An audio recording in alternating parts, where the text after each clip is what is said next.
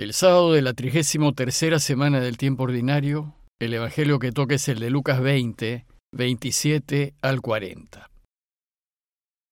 En aquel tiempo se acercaron a Jesús unos saduceos que niegan la resurrección y le preguntaron, Maestro, Moisés nos dejó escrito, si a uno se le muere su hermano dejando mujer pero sin hijos, cásese con la viuda y dé descendencia a su hermano. Pues bien, había siete hermanos, el primero se casó y murió sin hijos, y el segundo y el tercero se casaron con ella, y así los siete murieron sin dejar hijos. Por último murió la mujer. Cuando llegue la resurrección, ¿de cuál de ellos será mujer? Porque los siete han estado casados con ella.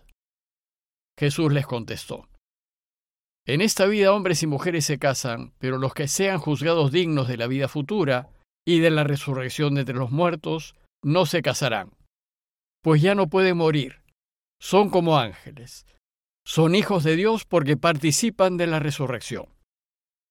¿Y que resucitan los muertos?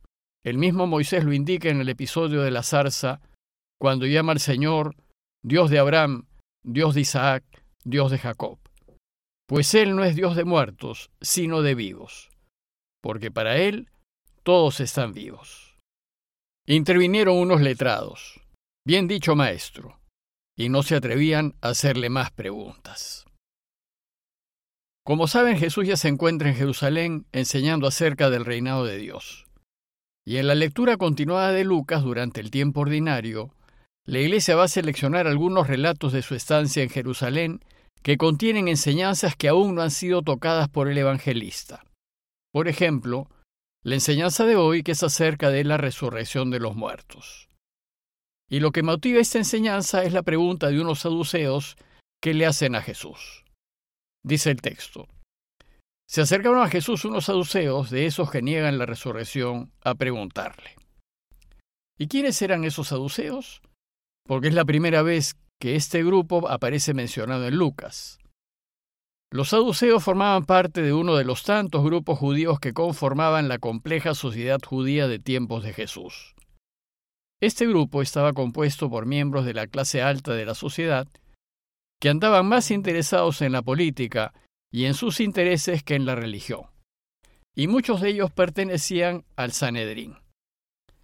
Estos saduceos solían aliarse con Roma y en la práctica se inclinaban a adoptar su cultura y sus modas. Esto les permitía mantener el control del templo y sus recursos y acceder a cargos de poder como por ejemplo el de sumo sacerdote.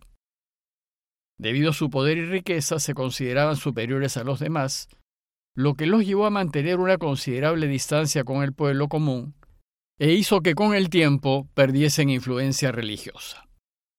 A diferencia de la gran mayoría de judíos, los saduceos negaban la vida después de la muerte y, por tanto, rechazaban las creencias en la inmortalidad del alma y en la resurrección de los muertos. Tampoco creían en la existencia de ángeles y demonios. Y aunque negaban la intervención de Dios en la vida cotidiana, sin embargo consideraban que Dios premiaba a los buenos en esta vida, dándoles mucha riqueza.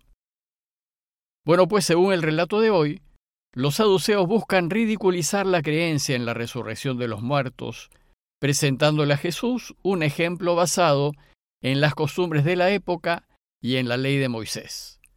Y entonces le dijeron, Maestro, Moisés nos dejó escrito, si a uno se le muere su hermano dejando mujer pero sin hijos, cásese con la viuda y dé descendencia a su hermano. En efecto, en la ley de Moisés había una ley conocida como la ley del levirato. La palabra levirato tiene origen latino y viene de levir, que significa cuñado. Bueno, pues la ley en Deuteronomios 25.5 dice, Si unos hermanos viven juntos y uno de ellos muere sin tener hijos, la mujer del difunto no se casará fuera con un hombre de familia extraña. Su cuñado se llegará a ella y ejercerá su levirato tomándola por esposa. Entonces, a la luz de esta ley, los saduceos le presentaron el caso. Pues bien, le dicen, había siete hermanos, el primero se casó y murió sin hijos, y el segundo y el tercero se casaron con ella, y así los siete murieron sin dejar hijos. Por último murió la mujer, cuando llegue la resurrección, de cuál de ellos será mujer, porque los siete han estado casados con ella. Jesús sin duda creía en la vida después de la muerte y creía en la resurrección de los cuerpos y en una vida eterna de total felicidad al lado del Padre. Por eso la Iglesia, el cristianismo, va a creer en la resurrección y en la vida eterna. Entonces Jesús en su respuesta busca defender esta creencia judía de la mala fe de los saduceos. Y lo primero que va a dejar en claro es que la otra vida no es la continuación de esta la próxima vida no será una réplica de esta, ni se vivirá como se vive en este mundo.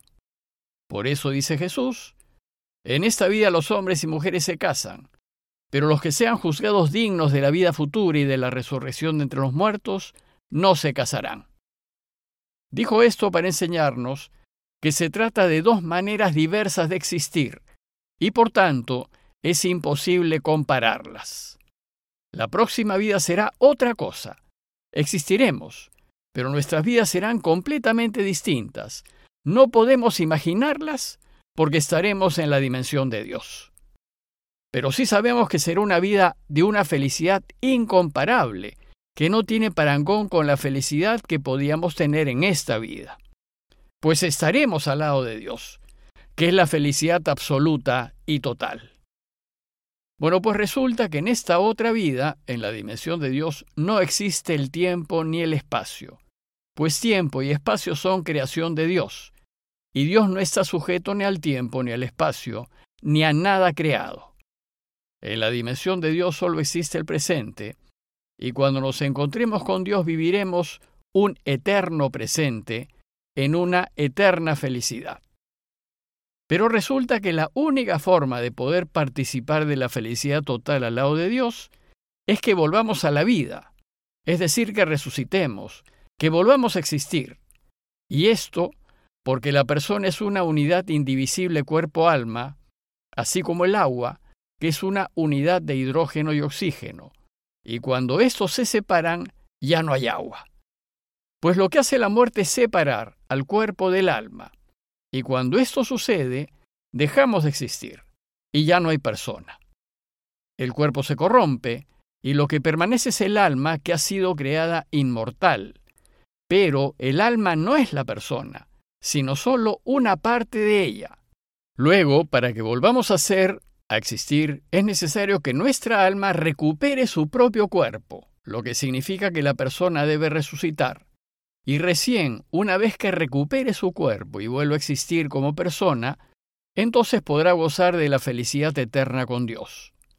La resurrección es pues necesaria para poder ser felices después de la muerte. Además, nuestro cuerpo resucitado no será igual al que tuvimos en esta vida. El cuerpo que recuperaremos estará totalmente transformado. Y si bien será nuestro cuerpo, nuestro propio cuerpo, a fin de que podamos ser las mismas personas, no seremos iguales. Es decir, en la otra vida seremos los mismos, pero no iguales. Es lo mismo que sucede con una semilla sembrada en la tierra.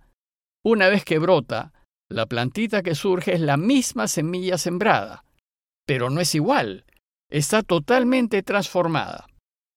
Así también, nuestro cuerpo resucitado, el que recuperaremos, será nuestro cuerpo, pero será glorificado, extraordinario, sin límites, sin defectos, es decir, perfecto y además inmortal.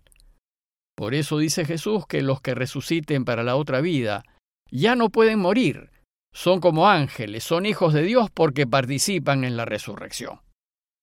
Por tanto, al resucitar, volveremos a existir y seremos los mismos, pero no seremos iguales.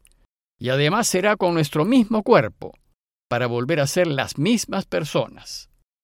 Por tanto, para Jesús es indiscutible que hay vida después de la muerte, y es indiscutible que tenemos que tener cuerpo para disfrutar de la vida eterna.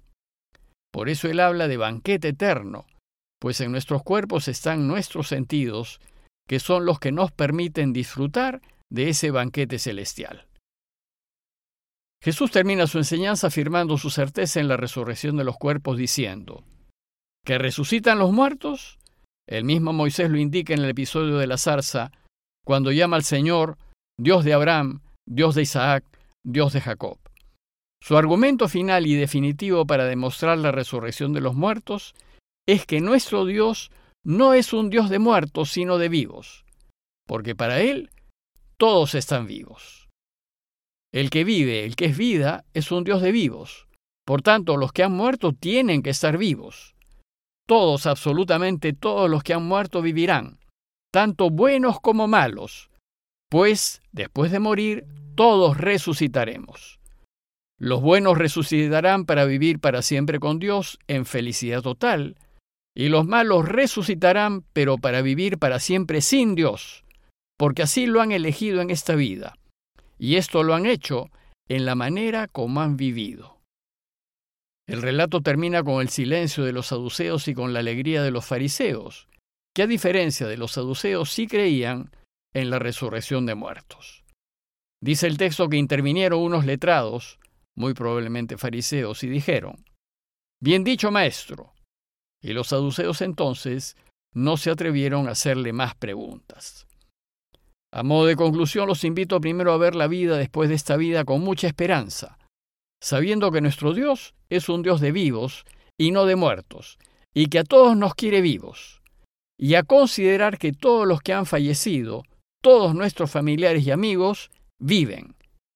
Y segundo, considerar la urgencia de vivir esta vida a la luz de la verdad y de la justicia, a fin de prepararnos para la otra vida, para que cuando resucitemos vivamos para siempre con Dios y podamos disfrutar de la vida eterna a su lado.